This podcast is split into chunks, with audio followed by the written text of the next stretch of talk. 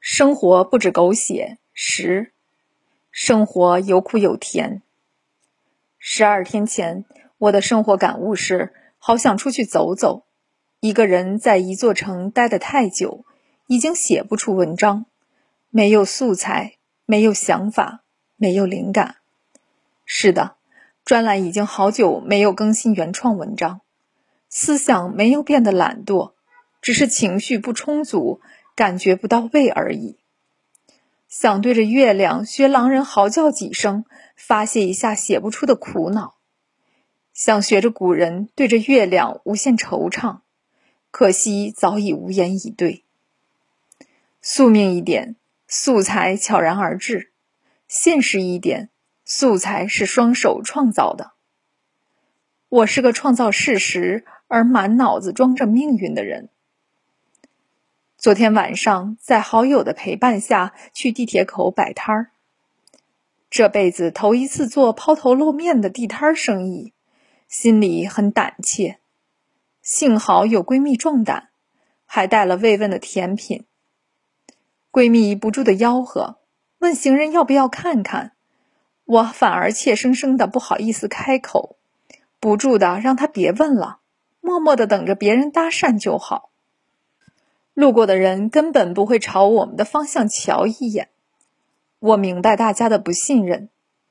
有个大姐询价，但是很犹豫，怕买到假货，因此出了一个很低的价格。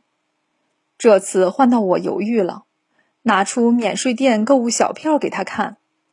我理解她的担心，但是价格承受不起，因此错失了唯一一个客人，唯一一次卖货的机会。想起去年夏天在对面的马路买彩票，一个瘦小的男人叫住我们询问要不要免税店的护肤品。他长相猥琐，像电视剧里的小毛贼。经过了犹豫和讨价还价，买了海蓝之谜。这次购买的是正品，留了微信。二次购买的时候邮寄的全是假货，擦身体都差劲。索性把产品全部扔掉。这次购物经历让我深深理解人们的顾虑，也意识到了自己认知的盲区。不是一冲动就要去摆摊儿，而是要考虑受众的感受和心理。做了十多年的市场营销策划，真正自己操盘的时候，还是会不客观。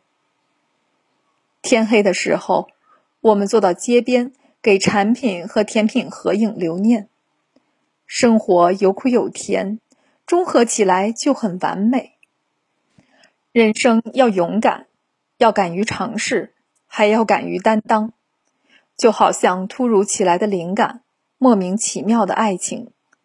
我只是想说，过去我的文字里都是愤怒和不甘，现在我的文字里一片坦然。